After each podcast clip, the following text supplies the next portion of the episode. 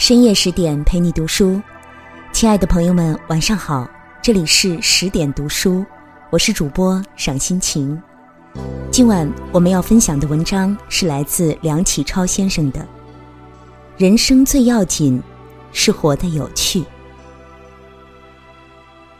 我是个主张趣味主义的人，倘若用化学划分梁启超这件东西，把里头所含的一种元素名叫趣味的抽出来。只怕所剩下的只有零了。我以为凡人必须常常生活于趣味之中，生活才有价值。若哭丧着脸挨过几十年，那么生命变成了沙漠，要来何用啊？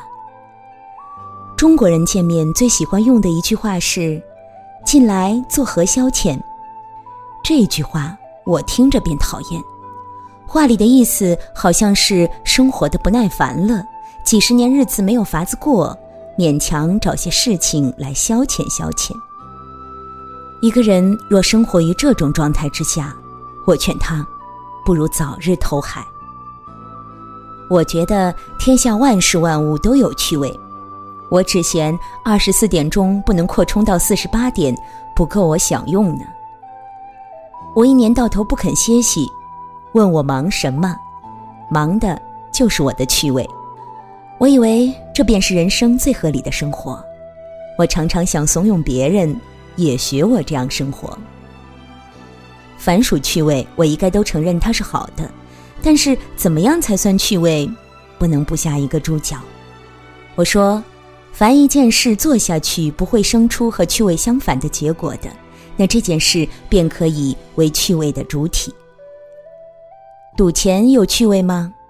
输了怎么样啊？吃酒有趣味吗？病了怎么样呢？做官有趣味吗？没有官做的时候怎么样呢？诸如此类，虽然在短时间内像是有趣味，结果会闹到俗语说的“没趣儿一齐来”，所以我不能承认它是趣味。凡趣味的性质，总要以趣味始，以趣味终。所以，为趣味之主体者，莫如下列的几项：一、劳作；二、游戏；三、艺术；四、学问。诸君听我这段话，切勿以为我用道德观点来选择趣味。我不问得不得，只问去不去。我并不是因为赌钱不道德才排斥赌钱，因为赌钱的本质会闹到没趣。闹得没趣，便破坏了我的趣味主义，所以排斥赌钱。我也并不是因为学问是道德才提倡学问，因为学问的本质能够以趣味始，以趣味终，最合于我的趣味主义条件，所以提倡学问。那学问的趣味是怎么一回事呢？这句话，我不能回答。凡趣味总要自己领略，自己未曾领略到的。别人没有法子告诉你。佛典说：“如人饮水，冷暖自知。”你问我这水怎样的冷，我便是把所有形容词说尽，也形容不出给你听，除非你亲自喝一口。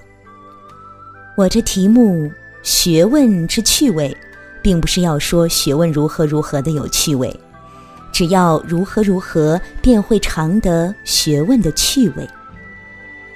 诸君要尝尝学问的趣味吗？据我所经历过的，有以下几条路应走。第一，无所谓。趣味主义最重要的条件是无所为而为。凡是有所为而为的事，都是以别一件事为目的，而以这件事为手段。为达目的起见，勉强用手段；目的达到时，手段。便被抛弃。例如，学生为毕业证书而做学问，著作家为版权而做学问，这种做法便是以学问为手段，便是有所谓。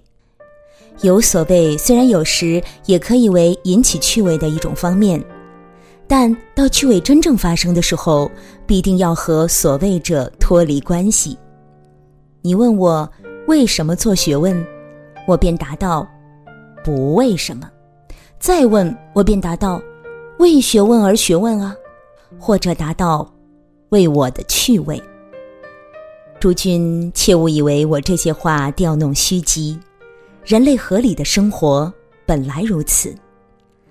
小孩子为什么游戏？为游戏而游戏呀。人为什么而生活？为生活而生活啊。为游戏而游戏，游戏便有趣；为体操分数而游戏，那游戏便无趣。第二，不吸。鸦片烟怎么会上瘾呢？天天吃，上瘾这两个字和天天这两个字是离不开的。凡人类的本能，只要那部分搁置久了，它便会麻木，会生锈。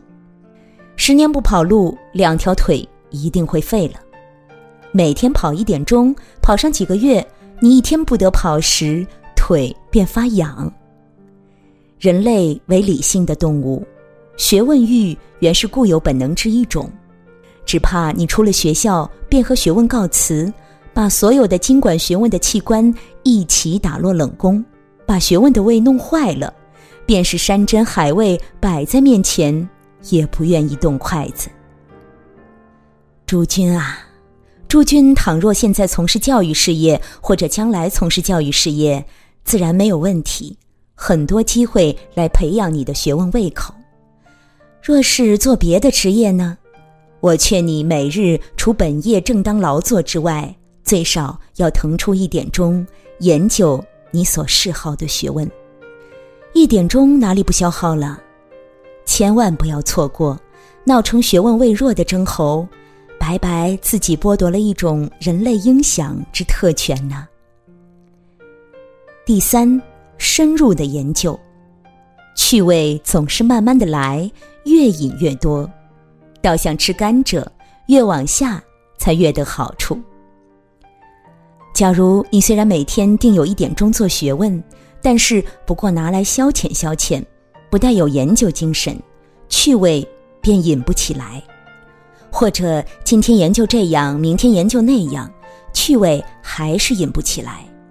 趣味总是藏在深处，你想得着，便要入去。这个门穿一穿，那个窗户张一张，再不会看见宗庙之美、百官之富，如何能有趣味呢？我方才说，研究你所嗜好的学问。嗜好两个字很要紧。一个人受过相当的教育之后，无论如何，总有一两门学问和自己脾胃相合，而已经懂得大概可以做加工研究之预备的，请你。就选定一门作为终生正业，或者作为本业劳作以外的副业，不怕范围窄，越窄越便于聚精神；不怕问题难，越难越便于鼓勇气。你只要肯一层一层的往里面追，我保你一定被他引到欲罢不能的地步。第四，找朋友，趣味比方店。越摩擦越出。前两段所说是靠我本身和学问本身相摩擦，但仍恐怕我本身有时会停摆，发电力变弱了，所以常常要仰赖别人帮助。一个人总要有几位共事的朋友，同时还要有几位共学的朋友。共事的朋友用来扶持我的职业。共学的朋友和共玩的朋友同一性质，都是用来摩擦我的趣味。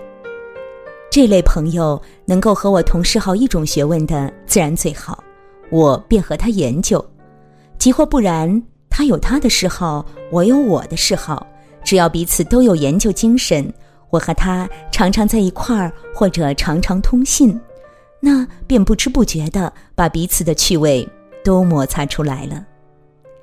得着一两位这样的朋友，便算是人生大幸福之一。我想，你只要肯找，断不会找不出来。我说的这四件事，虽然像是老生常谈，但恐怕大多数人都不曾会这样做。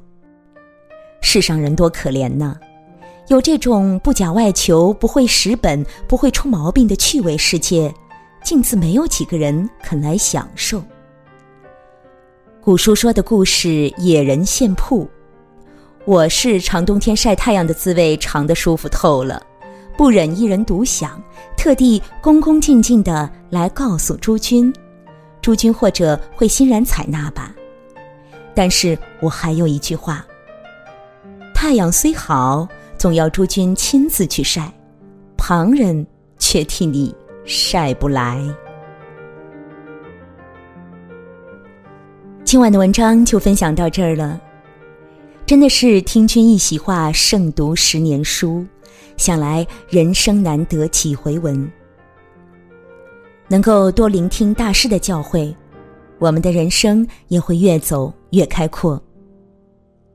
想要欣赏更多的美文，欢迎关注微信公众号“十点读书”，我是赏心情，我在美丽的渤海之滨，山东龙口，向您道声晚安，晚安喽。用我的声音，让您安静而丰盈。